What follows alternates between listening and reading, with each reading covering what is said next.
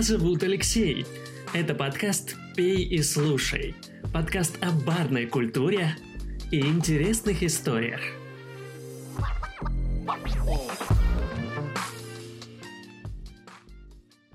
Первый выпуск подкаста будет посвящен классике из классик. Виски Сауэр. На любой хорошей вечеринке обязательно должен быть этот коктейль. Ну и какой же ключ к отличному кислому вкусу виски? Это правильный баланс. В кислом рецепте виски есть все правильные пропорции яркого, бодрящего лимонного сока, согревающий цветочный бурбон и сладкий простой сироп, чтобы приготовить освежающий коктейль, который не будет ни слишком приторным, ни слишком резким и кислым. Использование свежевыжатого сока очень важно. То, что выходит из бутылочек в форме фруктов, даже не сравнить. Хотя, сам не буду лукавить, пользуюсь именно этим, так как это лучший заменитель на данный момент, который вы можете найти у себя в магазине. Если у вас под рукой нет лимона, вы можете заменить его лаймом или их смесью. Также, ненавистники виски саура, нам нужно поговорить. Прежде чем вы перейдете к обороне, мы все знаем, что, возможно, у вас было слишком много сладких или не очень хороших напитков, слишком кислых напитков. Но не сбрасывайте со счетов эту классику только потому, что какой-то бармен-любитель немного порезвился с газировкой. Вы не пробовали виски саур, пока не приготовили его сами. В худшем случае виски саур это тошнотворно-сладкий смешанный напиток, налитый в стакан. В лучшем случае, это высшая форма семейства кислых коктейлей. Его кузены такие как дайкири или маргарита. Самый ранний напечатанный рецепт напитка появился в книге Джерри Томаса 1862 года «Путеводитель барменов». Но есть еще одна альтернативная история происхождения этого напитка. Говорят, что он когда-то был напечатан в газете как рецепт сладкого коктейля. Ну, кто знает наверняка. Как бы там ни было, каждая история имеет место быть. Но вернемся к книге «Путеводитель бармена», где был опубликован этот рецепт. И вот после публикации, спустя сто лет, в 80-е годы прошлого столетия, виски саур все еще был неузнаваем. А королем коктейлей был тогда секс на пляже. Он был законным коктейлем, и все прогрессивные модные ребята того времени предпочитали именно его. Часть проблемы кроется в самом названии. Если вы сказали бы бармену настоящие слова виски саур, он не только будет наливать вам виски из бара, вероятно, сомнительный. Как бы там ни было, вас могут принять за человека, который не знает достаточно о барной культуре. Другими словами, тот, кто хотел бы, чтобы в стакане было достаточно кислой смеси, чтобы заставить его забыть, что есть даже такая вещь, как виски. Напиток настолько плохо изучен, что, наверное, лучше не заказывать его в баре. Такой простой коктейль из виски, лимонного или лаймового сока и сахарного сиропа, я думаю, вам точно понравится.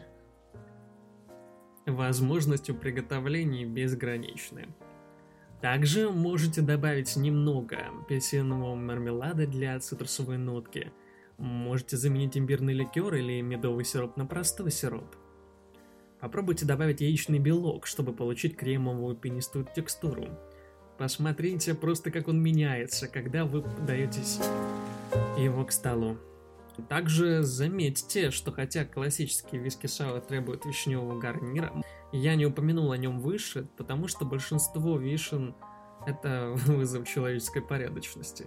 Если у вас есть вишня, не стесняйтесь бросить туда или просто оставьте вишню украсть от цедры, апельсина, лимона или лайма. Если вы только начинаете экспериментировать с коктейлями, простота этого напитка делает его идеальной платформой для изучения того, как разные вкусы сочетаются друг с другом. И в следующий раз когда кто-то закатит глаза, когда вы предложите ему виски сауэр, дайте ему что-нибудь, от чего их глаза закатятся. Также этот коктейль хранит в себе очень много интересных историй. Виски Сауэр был фаворитом Эрнеста Хемингуэя. Он был приготовлен на одну насыщенную событиями ночь со Скоттом Фиджеральдом, записанной в книге «Подвижной праздник». Эрнест Хемингуэй однажды попытался вылечить Скотта Фиджеральда с помощью лимонада и виски, что называется кислым виски. Когда они впервые встретились во Франции в 1925 году, Хемингуэй был многообещающим писателем, а Фиджеральд – литературной звездой. Согласно мемуарам Хемингуэя, Фиджеральд однажды ночью впал в истерику, выпив слишком много вина. Он боялся, что умрет от перегрузки легких и вслух задавался вопросом, кто позаботится о его жене Зельде, дочери Скотти. Хемингуэй вспоминал, как пытался его успокоить.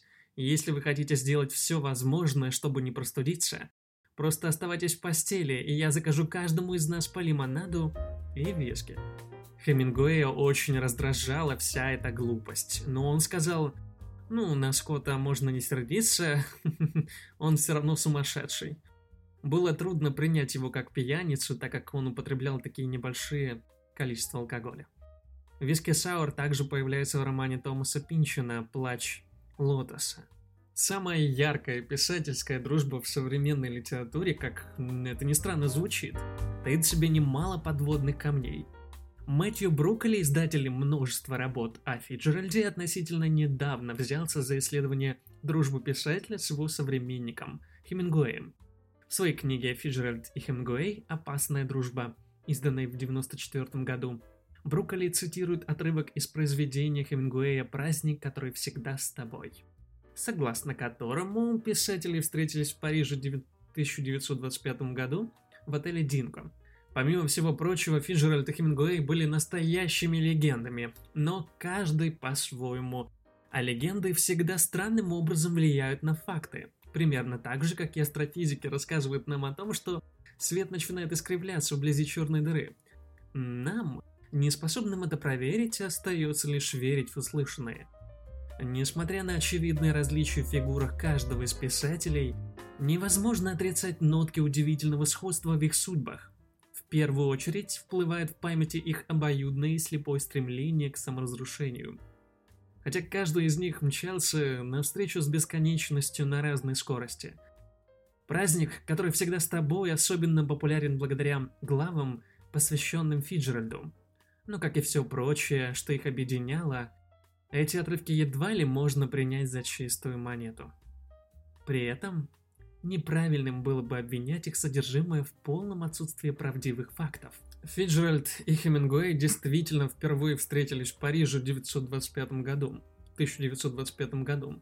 К тому моменту Фиджеральд, старший своего компаньона на три года, был довольно видным писателем.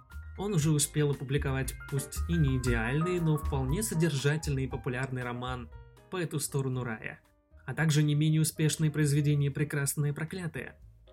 Его третье произведение и, по сути, первый шедевр «Великий Гэтсби» было опубликовано в год их встречи. К моменту знакомства со Скоттом за плечами Хемингуэя был разве что небольшой сборник рассказов в наше время. А потому его имя мало кому знакомо за пределами узких литературных общин Парижа. Знакомство с Фиджеральдом казалось для молодого Хемингуэя очередной улыбкой судьбы. Ранее 1921 году в Чикаго состоялась его встреча с Шервудом Андерсоном, которая завершилась рекомендательным письмом Гертруде Стайн. Теперь же сам Фиджеральд глубоко впечатлился талантом начинающего писателя и представил его своему редактору. Добавив, что Хемингуэй будет отличной находкой для издательского дома. Если Фиджеральд лично и не возвел звезду Хемингуэя на небосвод – по крайней мере, он ощутимо этому поспособствовал. В ближайший год издательство опубликовывает дебютный роман Хемингуэя «И восходит солнце», который открыл его автору путь на вершину литературного Олимпа. Вот так одна невероятная встреча в отеле за бокалом виски сауром могла повлиять на судьбы двух легенд литературы. Несмотря на то, где вы пьете виски саур, на культурном приеме, в баре с друзьями или просто готовите его у себя на кухне, важно понимать, что такие коктейли действительно рождают истории. И, возможно, влияют на чьи-то судьбы. Готовьте вкусные коктейли, рассказывайте интересные истории и включайте подкаст «Пей и слушай». Дальше только интересней. Не прощаемся с вами.